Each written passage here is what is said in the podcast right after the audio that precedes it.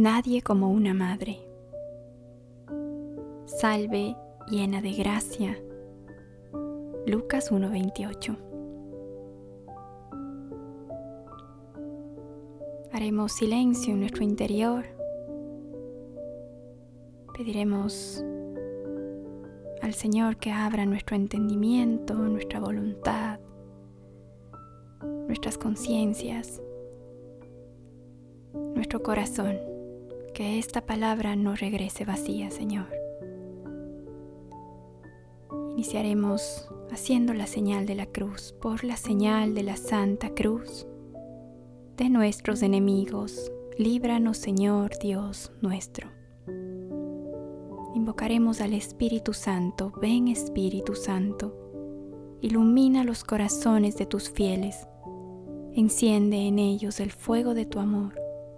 Envía, Señor, tu Espíritu, y todo será cambiado. Se renovará la faz de la tierra. Amén. Dios te salve María Llena eres de gracia, el Señor es contigo.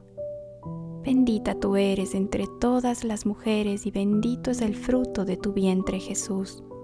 Santa María, Madre de Dios, ruega por nosotros pecadores, ahora y en la hora de nuestra muerte. Amén.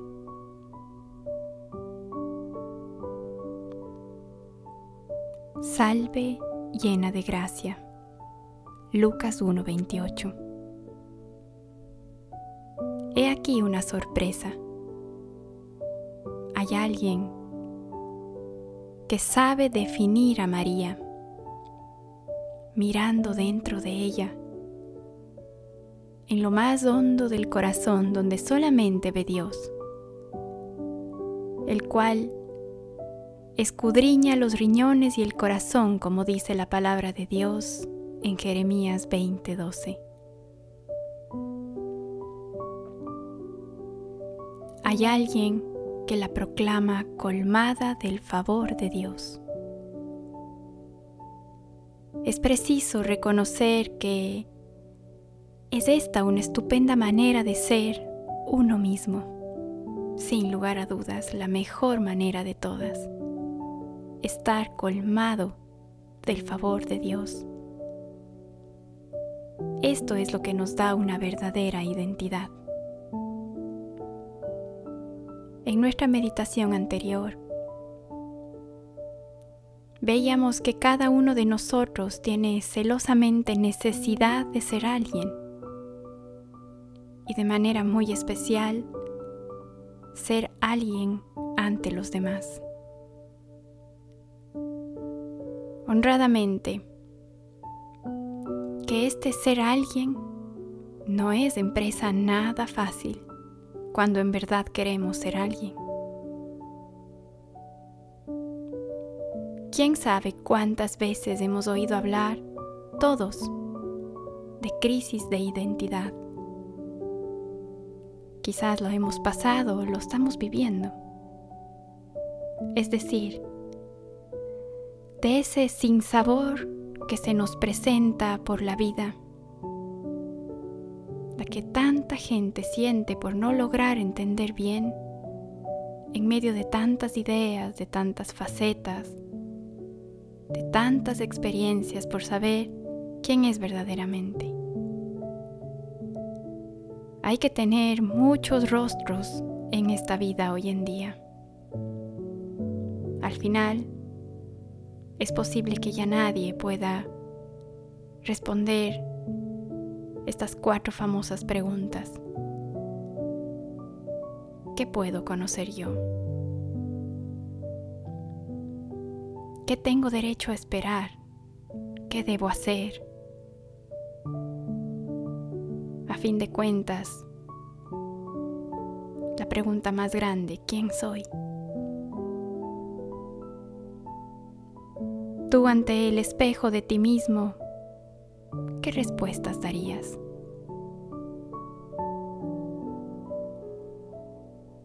Porque si no se dan respuestas a preguntas de este tipo, tarde o temprano se presenta la desesperación, la ansiedad y la depresión. Así pues, más vale saber bien quién se es.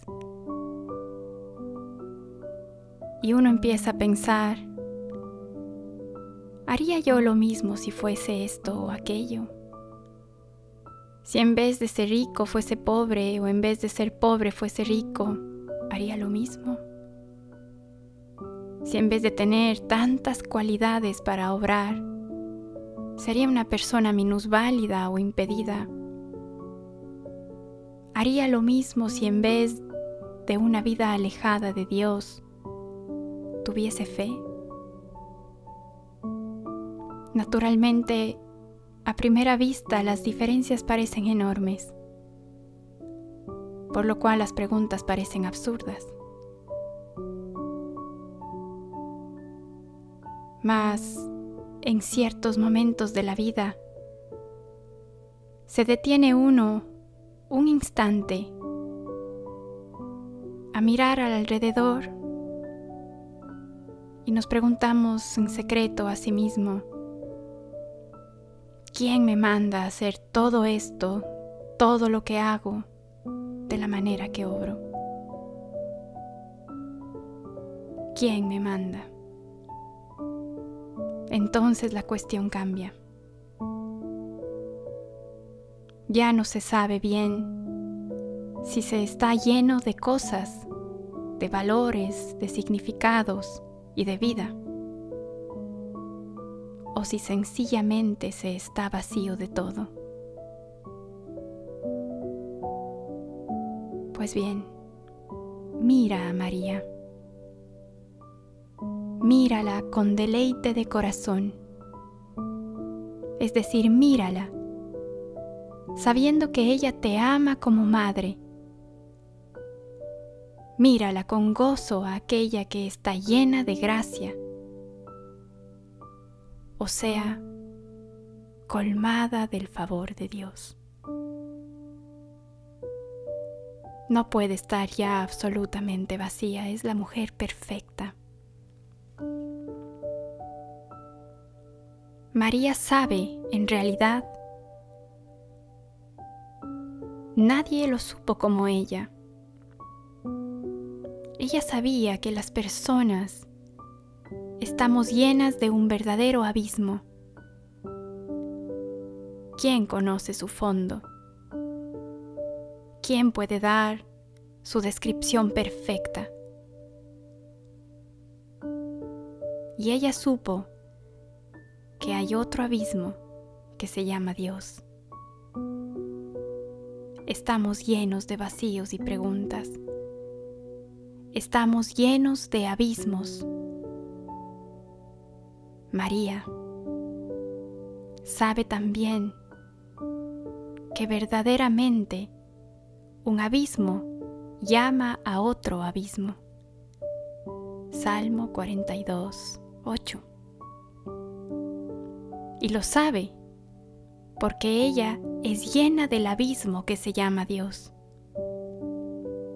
Por eso, todo está clarísimo en su conciencia Ninguna crisis de identidad pudo ni siquiera rozarla, ya que ella vivió colmada de aquel que al colmar ilumina y te sumerge en la verdad. Solo Dios, que es el abismo,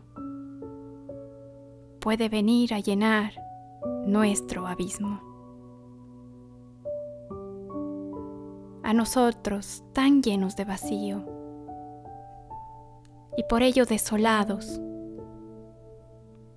Esta Virgen colmada de favor de Dios se nos presenta tan misteriosa, pero convincente. Sabemos muy bien que este favor de Dios hoy parece la última cosa que interesa a la gente que todos vivimos preocupados por no perder el favor de este o del otro, agradando a tal o cual persona. porque de ellos depende mi felicidad, mi puesto, mi fama.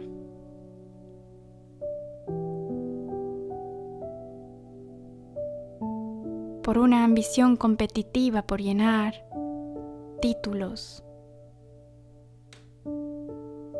O por un trabajo excesivo. Que nos roba lo cotidiano, que nos roba las energías de llegar a casa que nos impide compartir en familia, poder rezar, preocuparnos del uno del otro, saber el día que cada quien ha tenido, de preguntarnos qué hemos sentido hoy y no tan solo qué hemos logrado hoy. Y así tantas otras cosas, infinitas e innumerables. Sin embargo, algo de extremo valor nos advierte que también hoy, en este siglo, la condición de María es la justa, la correcta y la única. No solo porque el favor de la gente cambia como el tiempo, como el provecho que a cada uno le sea útil obtener del otro, sino porque toda excusa no resuelve nada en las cuestiones más importantes que hoy agitan a los seres humanos.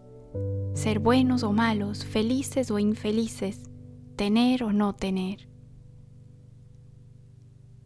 Sobremanera vivir o morir. Esto último no es tema que nos haga reflexionar hoy en día, pues pocos son los que viven preparándose para morir. Hoy quizás estamos viviendo la gran mayoría preparados o preparándonos a diario para competir y ganar. Por poder, por fama, por riquezas. Y creemos que somos héroes invencibles ante la muerte.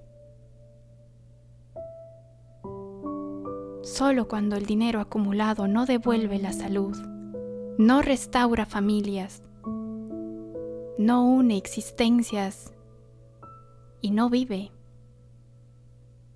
entonces comprendemos que estamos desfalleciendo. La llena de gracia tiene una fascinación indescriptible es la fascinación de aquella en la cual se ha cumplido, según dijo el Papa Juan Pablo II, la estupenda y total victoria del bien sobre el mal. He aquí quien desearíamos ser tú, yo y todos por más que con frecuencia digamos que el asunto no nos interesa y que el problema nos tiene sin cuidado. Llevamos dentro de nosotros este destino. Por eso no solamente nos toca, sino que nos posee, nos atormenta también y nos fascina. La muerte.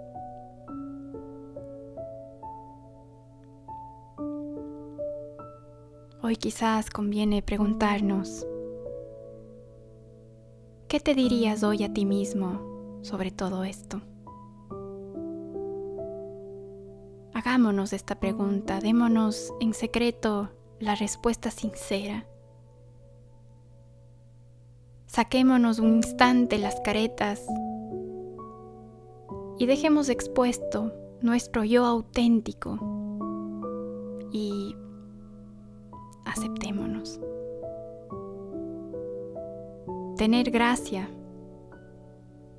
estar en gracia, crecer en la gracia, puede que te parezcan expresiones anticuadas.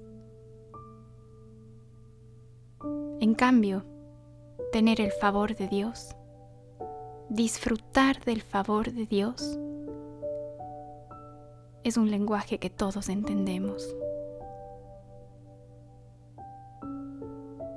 ¿Te interesa que esto también ocurre en ti? ¿Y qué haces para que realmente te ocurra? Yo te recordaría aquí la oración, la caridad, los sacramentos, la vigilancia en la noche oscura del mundo en el que vivimos y tantas otras cosas más que vendrían ya a tu corazón cuando medites con autenticidad. Pero lo esencial es que tú estés de veras en condiciones de decir que el favor de Dios es ese valor cumbre, tu meta, tu meta final, vivir en el favor de Dios, como la llena de gracia que fue María.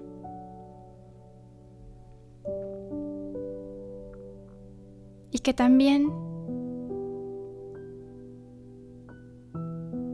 tú sabes quién eres o mejor, quién de hoy en adelante quieres ser. Nuestras historias todavía no están completamente escritas, pero todos, desde nuestra libertad, podemos empezar a escribirlas mejor, con un propósito, llenos del favor de Dios. Pensemos en esto. Y digámosle a María, te saludamos llena de gracia, Reina y Madre nuestra. Tenemos necesidad de ti, Virgen María. Tú que sabes lo que significa estar colmada del favor de Dios. Tú que sabes lo que una madre sufre por sus hijos tú que con fortaleza caminaste detrás de tu Hijo en el camino del dolor, sin retirar de Él un solo instante tu mirada, porque el latir de tu corazón llevaba el ritmo del suyo. Despierta, Madre, nuestros corazones, para que lo deseemos, lo echemos de menos y lo busquemos de nuevo Ayúdanos a comprender que no hay confusión, ni extravío, ni crisis para el que quiere ser así, para el que no solo repite palabras del Padre nuestro, sino que lo hace sintiendo como una confesión de amor y entrega, como lo hiciste tú al Padre. Hágase tu voluntad, como lo hizo tu Hijo en la cruz. Padre, hágase tu voluntad y no la mía. De esta manera yo también uno mi sí a la voluntad divina.